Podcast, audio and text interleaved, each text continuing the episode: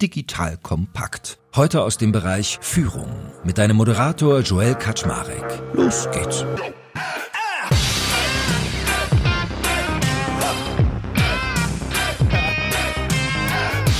Hallo Leute, mein Name ist Joel Kaczmarek. Ich bin der Geschäftsführer von Digital Compact und heute habe ich wieder die liebe Lunia Hara an meiner Seite von Diconium und mit Lunia rede ich ja regelmäßig darüber, wie empathische Führung gelingen kann.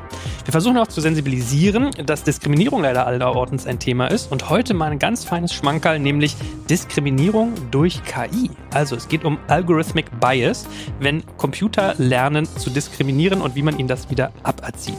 Wir werden es auch noch ein bisschen weiter treiben, sicherlich in Themen wie Empathie oder auch Patriarchat, denn die liebe Kenza Aid Si Abu von IBM hat ein sehr schönes Buch geschrieben, das nennt sich Unlearn Patriarchy. Könnt ihr euch schon mal auf eure Amazon, Thalia, Hugendubelliste, wo auch immer ihr Bücher kauft, setzen und hat tagtäglich damit zu tun, Computern beizubringen, doch bitte nicht so diskriminierend zu sein. Und wie das gelingt, was für eine Technik dahinter steckt, warum das wichtig ist und noch einiges mehr ist heute unser Thema. Und that being said, ihr beiden, schön, dass ihr da seid. Vielen Dank für die Einladung. Hallo Joel, hallo Kenza, schön, dass du da bist. Wie habt ihr euch denn beide eigentlich kennengelernt? Du hast ja sofort, als ich meinte, was können wir mit KI machen, gesagt, Kenza! Sehr gut, das gefällt mir.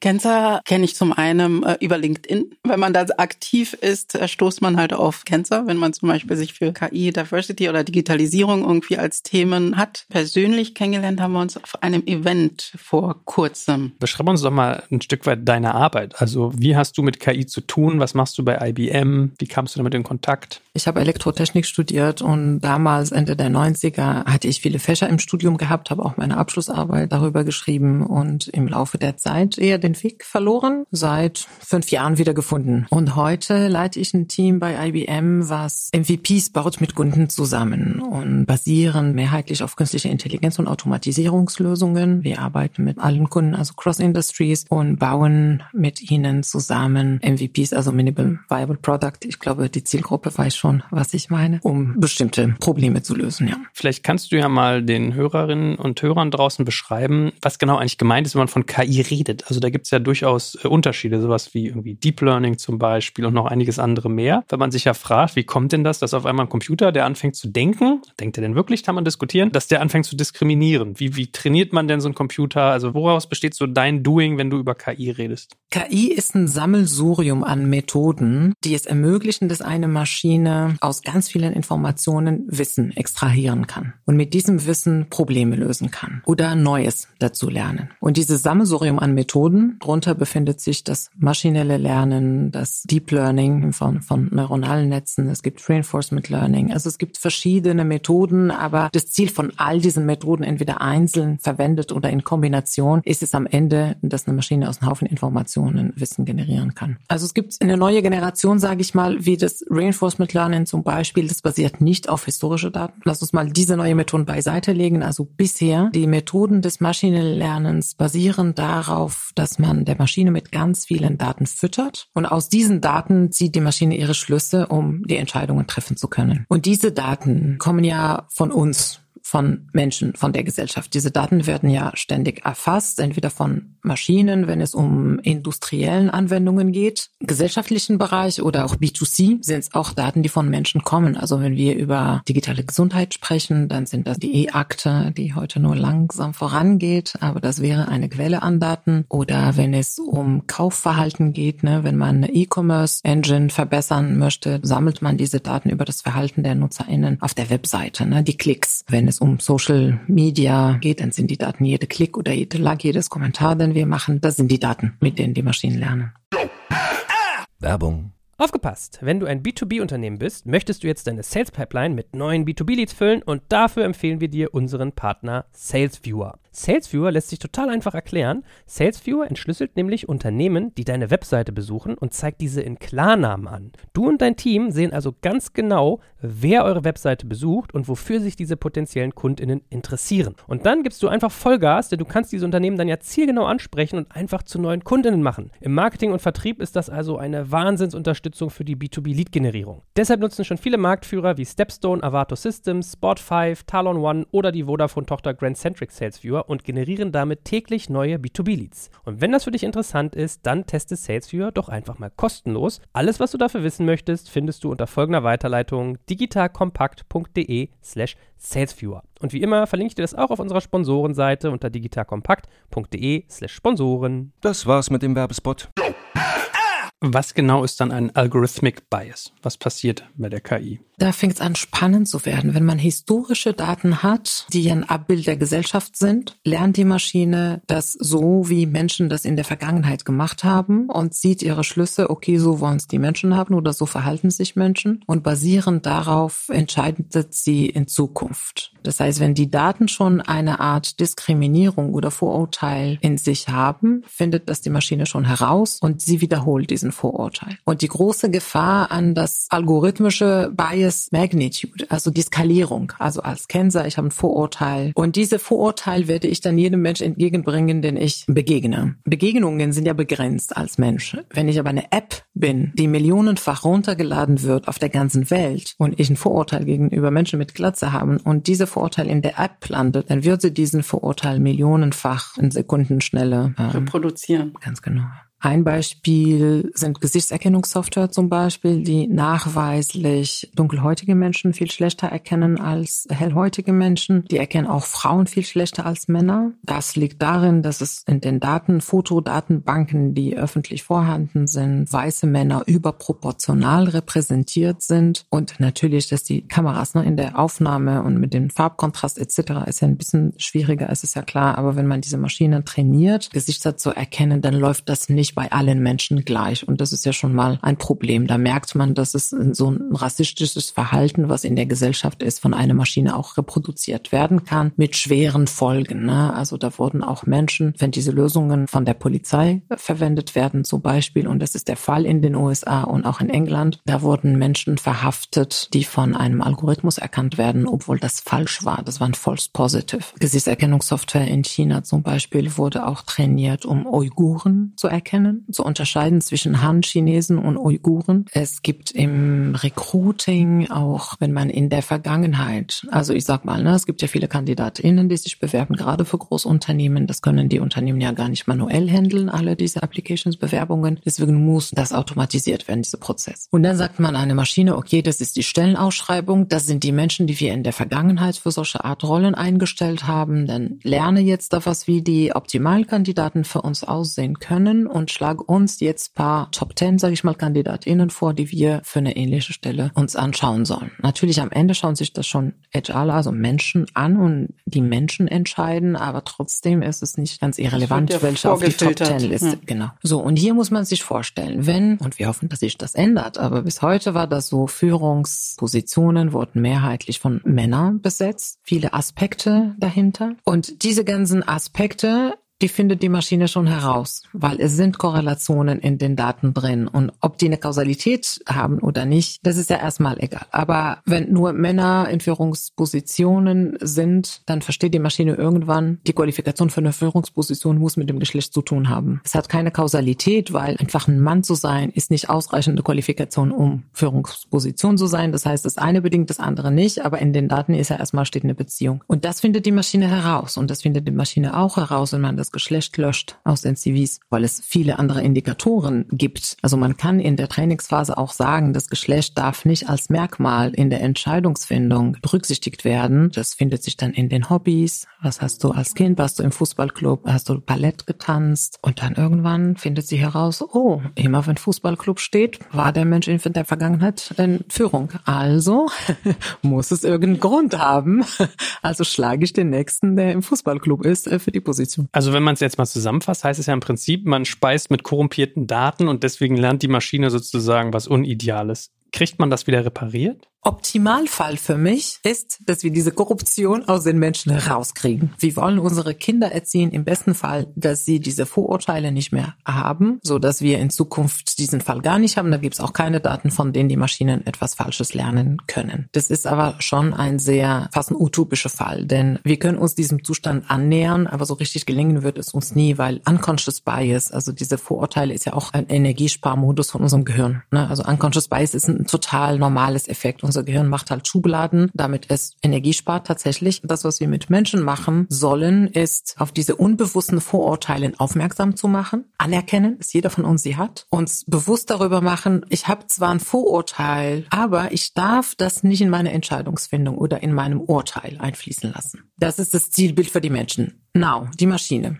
Bias in den Daten zu identifizieren ist eigentlich etwas, was nichts Neues ist für, für Statistiker. Ja, also in der Statistik, die suchen das immer. Vor KI, sage ich mal, wenn man ein Modell baut, muss man schon gucken, dass dieses Modell robust ist und nicht anfällig für Kleinigkeiten, die das Ergebnis komplett verändern. Und deswegen Bias in den Daten zu identifizieren ist möglich. Dafür gibt es auch Tools und Methoden. Der nächste Schritt ist herausfordernder. Sagen wir mal beim Beispiel Recruiting zu bleiben. Ich habe in den Daten festgestellt, uh, in der Vergangenheit hatte ich nur lauter Männer mit Uni-Abschlüssen aus TU München und dergleichen. Wie kriege ich es hin, dass ich meine Mannschaft in Zukunft diversifiziere, dass die KI mir nicht nur Matthias Müller von der TU München vorschlägt. Es ist ja eine soziotechnische Komponente. Ne? Ich muss den Menschen, die diese Maschinen programmieren, das sind DatenwissenschaftlerInnen, InformatikerInnen, die sitzen da und eigentlich haben mit mathematischen Modellen zu tun. Es sind nur Zahlen. Das heißt, ich muss denen sagen, bei 19 Prozent Bias in den Daten sorgt dafür, dass die Verteilung bis zu 50-50 kommt und alles, was darunter ist, eine schlechte Verteilung. Also wer definiert was ist gerecht? Oder ist es vielleicht ein anderer Prozentsatz, weil die Pipeline 50 Prozent gar nicht erlaubt? Wie bekomme ich eine Balance in den Daten hin, dass ich keine Unterrepräsentierung mehr habe von Frauen in Führungspositionen? Möchte ich die Daten duplizieren, die ich schon habe? Also wenn es nur in der Vergangenheit zehn Frauen gab überhaupt in der Geschichte dieses Unternehmens, die eine Führungsrolle übernommen haben, vervielfache ich das das sind dieselben Profile, die dann aber zehnfach gezeigt werden, damit die Daten ausgeglichen werden. Oder erzeuge ich synthetische Daten, die diesen Gap bis zu Parität ermöglichen, verringere ich die Masse an männlichen Daten. Das sind die Fragen, die man sich halt dann stellen muss, ne? was die richtige Antwort ist. Und das übersetzt dann in mathematischen Modellen. Also es gibt halt verschiedene Metriken, verschiedene statistische Methoden, die man nutzen kann, zusammen mit diesen Fragestellungen. Und dann probiert man aus und schaut, was das beste Ergebnis gibt. Aber das sind keine einfachen Entscheidungen. Und viele davon müssen auch von anderen Menschen getroffen werden, die nicht einen technischen Hintergrund haben, sondern eher einen soziologischen, psychologischen ich will nochmal auf die Frage zurück, wie kann man dem entgegenwirken? Weil das ist ja ein bekanntes Phänomen, ist ja nichts Neues, wie du ja schon sagst, gab es ja schon vorher. Müsste das dann nicht eigentlich auch sich im Fach wiederfinden? Also beispielsweise, wenn man Informatik studiert, dass man halt genau auf dieses Thema Diskriminierung, Vorurteile im Studium beispielsweise angegangen wird? Wird das gelehrt? Also als ich studiert habe, nicht. Ich hoffe, dass es heute, dass diese Themen ihren Weg gefunden haben in die Curricula. Ich weiß, dass es zum Beispiel Studiengänge gibt wie äh, Sozioinformatik. Und in diesen Studiengängen wird sowas thematisiert. Das ist aber genau an der Intersektion des, zwischen Soziologie und Informatik. Ne? Deswegen mhm. ist das schon ein wichtiger Bestandteil. Von den reinen technischen Studiengängen kann ich die nicht sagen, weil ich beschäftige mich nicht damit, was es an Curriculum ja. gibt. Ich sag mal so, die Entwicklung von KI-basierten Lösungen ist ja nicht so alt. 20 20 Jahre vielleicht oder weniger. Früher war es eher Forschung und dass wir jetzt wirklich kommerzielle Produkte haben, da sind paar Dekaden. Viele Probleme, die wir jetzt in der letzten Dekade gesehen haben, werden jetzt gelöst und inzwischen gibt es ja auch Methoden und Tools dazu. Vieles ist in der Forschung, aber vieles kann man heute auch auf der Stange kaufen, also wie man Bias erkennt. Also IBM zum Beispiel hat ja auch viel geforscht in den letzten Jahren und viele Tools entwickelt, um Bias zu erkennen. Es gibt ein Tool Transparency 360 und ich will damit jetzt keine Werbung machen machen, weil diese Tools auch im GitHub zur Verfügung stehen. Die wurden der Open Source Community zur Verfügung gestellt. Das heißt, man muss die ja noch nicht mal kaufen. Die sind da vorhanden mit dem Ziel natürlich, dass so viele Menschen wie möglich sie nutzen. Natürlich, man kann die auch kaufen in unseren Produkten. Aber wie gesagt, mir geht es nicht um Sales Pitch, sondern einfach zu sagen, es gibt die Möglichkeiten heute und viele sind auch Open Source, die können auch genutzt werden. Was vielleicht mehr fehlt, ist die Awareness darüber, ne? ist diese Sensibilisierung darüber, dass das KI algorithmische Entscheidungen, algorithmische algorithmische Systeme nicht neutral entscheiden. Sie entscheiden nur so neutral, wie sie trainiert wurden. Und du hattest ja eingangs erzählt, dass es jetzt dieses Reinforcement Learning gibt, dass man heutzutage ein bisschen anders die Maschine unterrichtet. Sind die Probleme damit ad acta oder hat man das da in anderer Form auch? Also beim Reinforcement Learning und Foundation Models basieren dann weniger auf historische Daten, sondern auf der Interaktion mit deren Umgebung. Das heißt, ein Reinforcement Learning Modell lernt bei jeder Interaktion von der Umgebung. Und wenn diese Interaktion mit Menschen ist, würde die Maschine vom Menschen direkt lernen, wie ich spreche, wie ich urteile, wie ich entscheide, etc. etc. Da ist es ein bisschen schwieriger zu korrigieren, finde ich, weil du hast ja keine Datenbasis, die du dir vorher anschauen kannst, die du vorher kuratieren kannst, die du säubern kannst Sinne Bias und sagst, okay, ich stelle jetzt wieder so eine Balance hin, dass die Maschine tatsächlich anhand von bestimmten Kriterien entscheidet, aber die Datenbasis ist so gut, dass die Maschine dann auch neutral entscheidet. Das hast du dann nicht mehr, weil die Maschine lernt tatsächlich direkt von der Interaktion mit der Umgebung. Das heißt, du musst dafür sorgen, dass die Umgebung richtig interagiert. Und das finde ich gerade in B2C-Anwendungen so ein bisschen schwierig, ne? Weil am Ende ist es einfacher, eine Maschine zu korrigieren als einen Menschen. Ich habe auch darüber nachgedacht, als du beschrieben hast, wie man dann versucht, so Ausgleiche zu schaffen, also diese Thresholds anders zu setzen. Kannst du da nicht auch Gefahr laufen, dass du dir deine Daten sogar komplett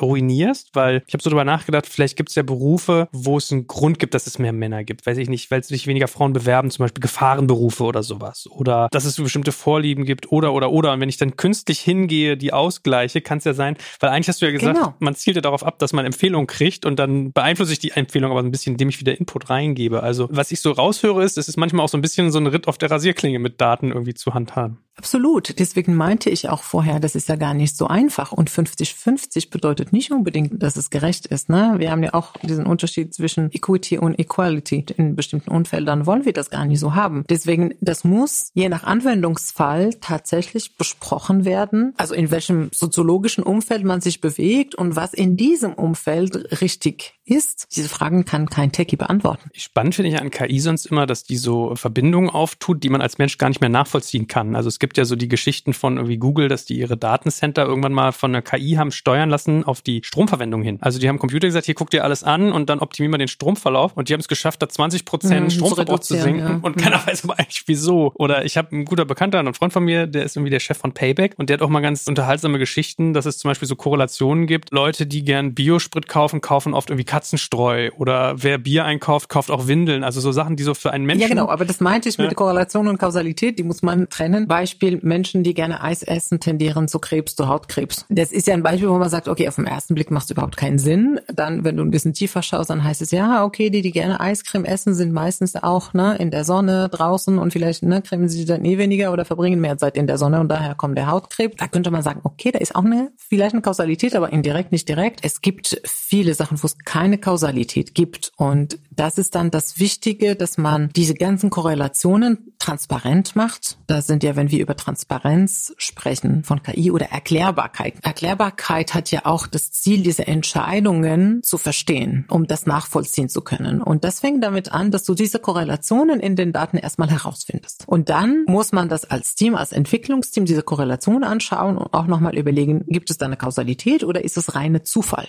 Und die reine Zufälle werden ausgeschlossen. Und da, wo es eventuell eine Sinnhaftigkeit ergibt, ne, dann gibt es dann die nächste Trainingsphase, wo man auch sagt, okay, diese Kausalität machen tatsächlich Sinn. Und so stellst du halt Transparenz in der Blackbox her, dass du die Entscheidung nachvollziehen kannst. Je nach Anwendungsfall, ob du diese Entscheidung verstehen möchtest oder nicht, kann es sein, dass du bestimmte Methoden, bestimmte Algorithmen nicht anwenden kannst. Das erlauben nicht alle. Und das ist dann auch eine Entscheidung, die man machen muss, bevor man die Lösung baut. Ist das etwas, wo ich tatsächlich nachvollziehen muss, wie die Maschine zu dieser Schlussfolgerung kam? Muss ich mich explizit für diese Methoden entscheiden oder ich muss explizit diese Algorithmen ausschließen, weil mir diese Transparenz gar nicht ermöglicht. Ihr Lieben, hier ist Joel von Digital Kompakt und Leute, es vergeht, glaube ich, keine Woche, wo mir Sven Weizenegger, der Moderator von unserem Hackers-Podcast, nicht begeistert von seinem Job bei der BWI erzählt. Mal berichtet er mir von seinem Besuch beim Eurofighter, mal spricht er über den Austausch mit Generälen und Top-Politikern oder einfach von der Agilität in seiner Organisation ganz allgemein. Also, der macht kräftig einen auf dicke Hose, also habe ich mit den Jungs und Mädels von der BWI mal gesprochen und möchte dir das Unternehmen als unseren Partner ans Herz legen, wenn du selbst im Cyber- oder Tech-Bereich aktiv bist oder sein willst. Die BWI ist nämlich eines der größten IT-Service-Unternehmen in Deutschland und unterstützt unterstützt die Bundeswehr bei ihrer Digitalisierung. Eine wichtige Aufgabe ist die Einführung von Innovationen in der Truppe, aber das Aufgabenspektrum ist auch noch sonst total breit von Beratung über Realisierung bis zum Betrieb. Jetzt denkst du, was heißt das denn genau? Wir sprechen hier von einem IT-Service-Unternehmen, das wie gesagt die Bundeswehr bei seinen Digitalisierungsprogrammen unterstützt. Und das aber auch Innovationstreiber mit eigenen Innovationseinheiten wie dem Cyber Innovation Hub der Bundeswehr und Inox, dem BWI-internen Innovationsteam ist. Du merkst, das BWI ist ein attraktiver Tech-Arbeitgeber, der als hundertprozentige Bundesgesellschaft in der Rechtsform einer GmbH das Beste aus zwei Welten bietet. Auf der einen Seite eine hohe berufliche Sicherheit mit wichtigem Purpose und gleichzeitig aber auch viel Dynamik in der Umsetzung. Wenn du also auch so begeistert wie Sven zur Arbeit gehen möchtest, dann schau dir das BWI jetzt einfach mal selbst an. Ich habe dir unter digitalkompakt.de slash BWI eine Weiterleitung eingerichtet. Und natürlich finde ich das auch in den Shownotes und alle Sponsoren findest du immer auch auf unserer Sponsorenseite unter digitalkompakt.de slash Sponsoren. Vielleicht führen wir das Thema auch mal ein bisschen jetzt weiter in die konkrete gelebte Führung weil du hast ja ein Buch geschrieben, Unlearn Patriarchy. Nur ein Kapitel davon. Das, ich wollte vorher korrigieren, aber ich dachte, wenn ja. wir dazu kommen. Genau, das ist eine, eine, Anthologie. Also wir sind 15 AutorInnen. Jeder. Du hast es herausgegeben, ein Buch. Ah, okay. ein, ein Kapitel, nicht ein Buch, ein Kapitel daraus, ja. Wenn du das Buch mal so Revue passieren lässt, hast du so Learnings, von denen du sagen würdest, dieses Hauptziel, was du ja eigentlich gesagt hast, nämlich der Gesellschaft beibringen, manche Sachen zu verlernen und andere zu erlernen, dass man irgendwie eine Gleichberechtigung und eine Diversität hinkriegt. Hast du da so eine Art Anleitung gewonnen aus dem Verfassen des Buches und aus dem Zusammentragen, wo man sagt jetzt, okay, wow, Leute, lest euch mal das und das durch. Das hat für mich so die Augen geöffnet und könnte genau in dem Kontext auch relevant sein? Absolut. Also ich habe ein Kapitel zu Technologie geschrieben und auch über diese Themen gesprochen, dass Technologie per se ja nicht neutral ist, sondern sie ist nur so neutral, wie sie gebaut und trainiert wurde, dass dafür ja auch diverse Teams notwendig sind, damit diese Problematiken auch in der Trainingsphase auffallen und korrigiert werden. Und natürlich auch mit dem Schwerpunkt, ne, ein bisschen mehr Frauen in die Tech-Branche bitte, das ist kein Geheimnis, das ist nur ein Handwerk. Und als ich die anderen Kapitel gelesen habe, hat mir das viel zum Nachdenken gebracht, denn wenn wenn man das liest aus dieser feministischen Perspektive, dann stellt man fest, boah, ist ja eigentlich gar nicht selbstverständlich, sondern das ist ein Plan.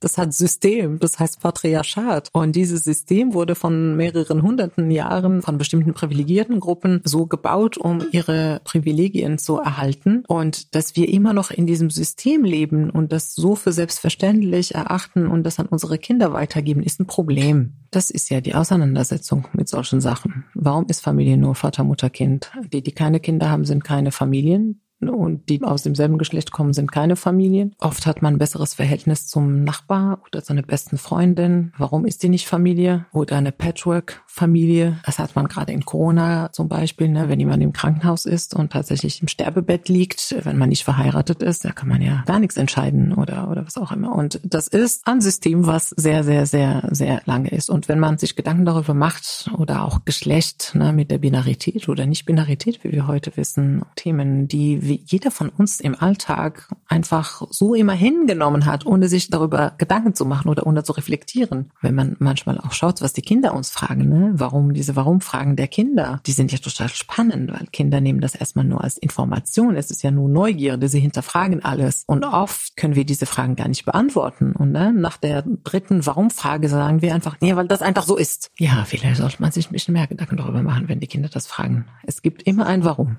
Genau damit halten wir uns ja ziemlich lange auf. Etwas, was eigentlich gar keinen Bestand mehr hat, dass man halt dran festhält. Also jetzt um dem Beispiel mit Familie zu bleiben, dass viele ja da dran festhalten, nee, nee, Familie ist schon definiert. Das ist Vater, Mutter, Kind. Und sobald du da eine neue Komponente reinbringst, da kommen damit viele gar nicht mehr klar wo man sagt, wir können es doch neu definieren, ohne dass die bestehenden Familien irgendwas weggenommen wird. Es wird ja nur noch eine Ergänzung, die ja eigentlich im Gegenteil noch andere Gruppen, die ja vielleicht da ausgeschlossen werden, hilft. Aber da fängt ja die Diskussion ja schon an.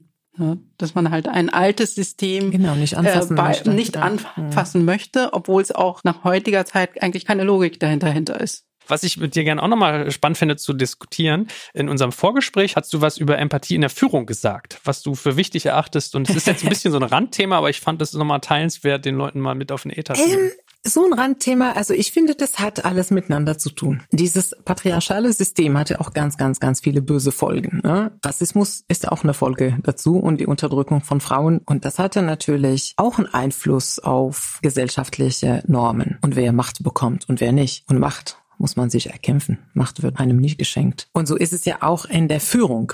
Wie das Management sich in den letzten Jahren entwickelt hat oder Führung und dieses Image der Dominanz und Machtsmissbrauch teilweise haben dazu geführt, dass die Belegschaft auch die Führung nicht wirklich, also anders sieht, mit einer Distanz. Es gibt dieses Phänomen des einsamen CEOs, also je höher man die Karriereleiter hochkommt, desto einsamer wird's, weil die Belegschaft sich immer mehr distanziert. Es gab damals natürlich auch viel mehr Klassismus, sage ich mal, und Trennung als, als heute. Heute reden wir über flachen Hierarchien und dann reden wir über empathische Führung, was ich großartig finde. Und ich glaube, das ist ja auch ein Phänomen, der dadurch entsteht, dass immer mehr Frauen wie du und ich, Lunia, in Führung kommen und auch die weiblichen Stärken mitbringen, dass wir auch andere Aspekte mitbringen und aufmerksam machen, dass es auch wichtig ist. Die Menschen sind keine Maschine und die Belegschaft sind keine Maschinen, aber auch die Führungsriege ist keine Maschine. Und was mir im ganzen Narrativ fehlt, ist nicht nur die Top-Down-Empathie, sondern auch die Bottom-Up. Empathie. Denn ich merke, dass oft der Eindruck da ist, ne, man ist als Chef, man kriegt natürlich das ganze Ärger und Druck von oben und von unten und man muss aber trotzdem immer positiv sein, die Leute motivieren, die Leute inspirieren, viele Kuscheleinheiten anbieten jeden Tag, viel loben, viel Wertschätzung zeigen und das jeden Tag, jeden Tag, jeden Tag. Und dann fragt man sich, wann kommt ein bisschen Liebe zurück? Und diese Liebe kommt nie zurück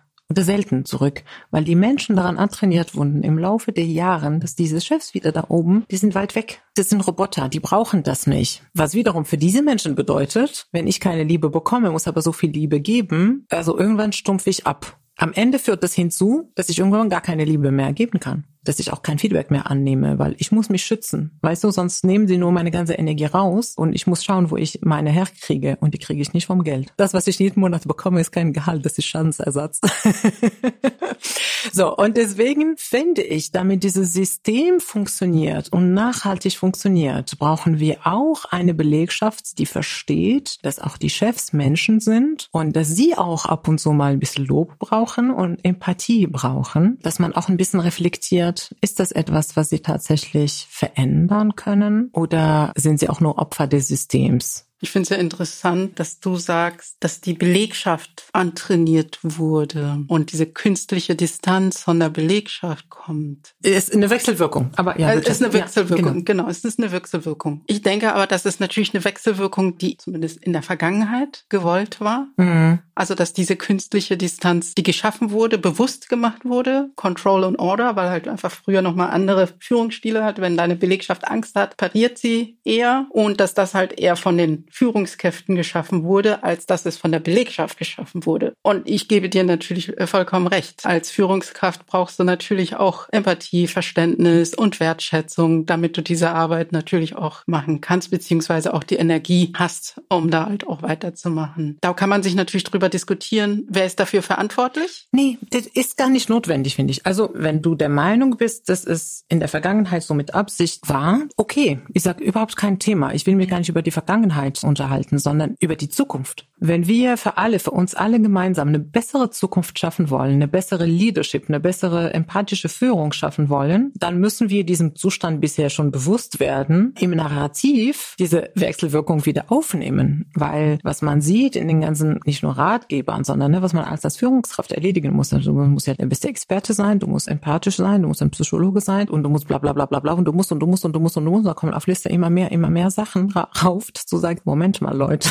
hat sich irgendjemand überlegt, dass es eigentlich gar nicht realistisch ist, dass eine einzige Person das alles liefern kann. Und wir haben heute ein Problem, nicht nur in Deutschland, ich glaube, es ist ein allgemeines Problem, dass immer weniger Leute Führung wollen. Also ich glaube, dass immer weniger Leute Führung wollen, vielleicht weil sie nicht so führen können, wie sie führen würden weil einfach das System an manchen Dingen nicht zulässt, weswegen auch viele Frauen bestimmte Rollen dann halt auch gemieden haben, ja, weil stimmt, man gesagt hat, okay, ja, ja. in der Kultur ich würde gerne ich machen, nicht. aber nicht in dieser Kultur. Absolut. Soft Skills äh, sowieso nicht gefragt waren. Eine Führungskraft muss nicht alles können, kann sie auch nicht, ist ja auch nur ein Mensch, äh, wie du schon so schön gesagt hast, schon gar nicht ein Experte in allem. Soll's auch sagen, dass du etwas nicht kannst. Und dafür hast du ja auch Experten in unterschiedlichen Bereichen, die hoffentlich dann halt auch da wo du Schwächen hast, äh, sogar besser sind als du, weil die sollen ja dann unterstützen, die Ziele zu erreichen.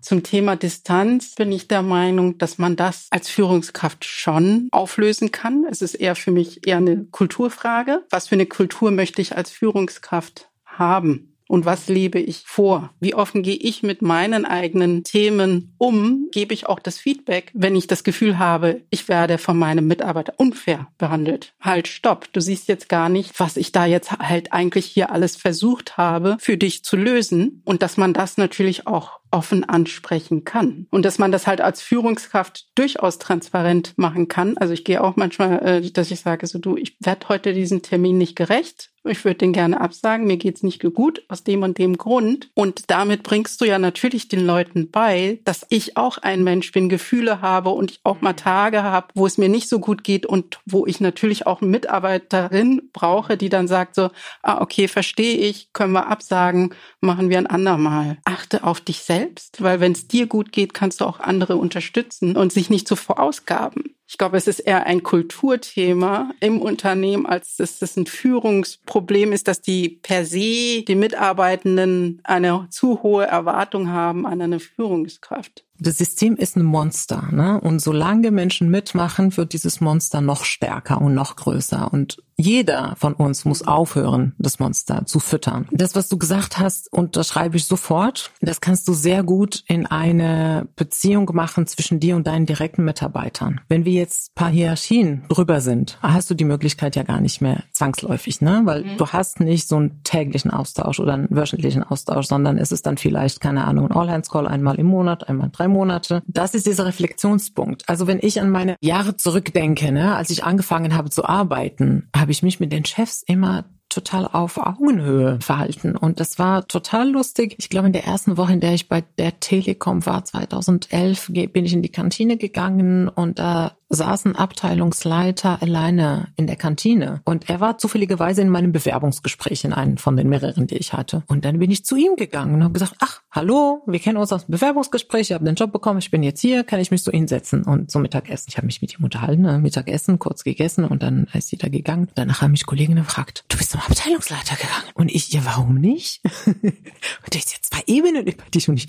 Und ich habe meine Chefs und egal welche, ich habe früher auch als Hostess Prozess gearbeitet und habe Vorstände betreut auf verschiedenen Veranstaltungen. Für mich waren das immer Menschen. Das war auch teilweise ein Kriterium, warum sie auch mit mir gerne zusammenarbeiten wollten. Ne? Also oft hatten wir ne, diese selben Kunden, sage ich mal, ein paar Automobilhersteller hier aus dem Süden Deutschlands, die dann immer gesagt haben, ja, die Kenser macht die VIP-Betreuung wieder, weil ich keine Angst hatte, weil ich mich einfach mit denen so unterhalten habe, wie ich mich mit dir unterhalten. Und die spüren das auch. Das ist eine auf Augenhöhe Unterhaltung. Und das ist egal, ob das jetzt der CEO von VW war und ich eine, eine kleine Hostess, die noch studiert hat. Wir haben uns einfach so unterhalten und das ist eine angenehme Atmosphäre, die auch für sie angenehm war. Nicht Aber nur für von mich. wem kam das? Kam das von dir oder kam das von denen? Ich fühle mich wohl mit anderen Menschen, egal wer sie sind und woher sie kommen. Das spüren die anderen auch. Ich habe immer, immer den Ansatz, dass du als Führungskraft, und das gilt natürlich auch für CEOs, auch immer akzeptieren musst, dass Menschen unterschiedlich sind. Es gibt welche, so wie du, die einfach sich zum Abteilungsleiter setzen und sagen, so äh, kann ich mit dir Mittagessen, was ja total legitim ist, ist ja am Ende auch nur ein Kollege. Und es gibt aber welche, die haben vielleicht erstmal eine Distanz und Angst und Respekt. Und dann ist es eigentlich aus meiner Sicht Aufgabe des CEOs, der Abteilungsleitung, der Führungskraft, diese Distanz aufzulösen, indem ich einen Schritt auf die Leute zugehe.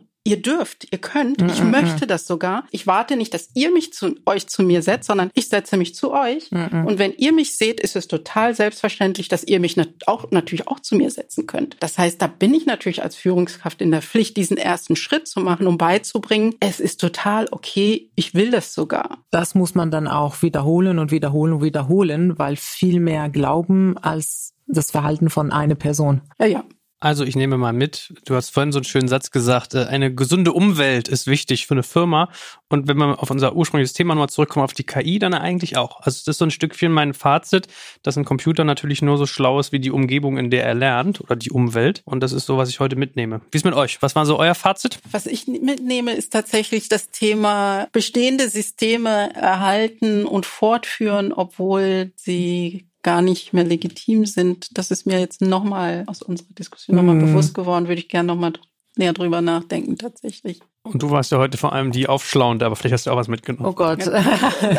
immer, immer. Ja, was ich mitnehme, glaube ich, auch für mich die Erinnerung, viel mehr zu hinterfragen, bestehende Muster zu hinterfragen, nicht die Sachen einfach hinzunehmen. Ja. Das ist ja wie ein Bildungsauftrag zum Schluss. Von daher, besser hätte ich es nicht beenden können. Vielen, vielen Dank, dass du da warst, ihr beide. Es hat mir viel Spaß gemacht und keep us posted.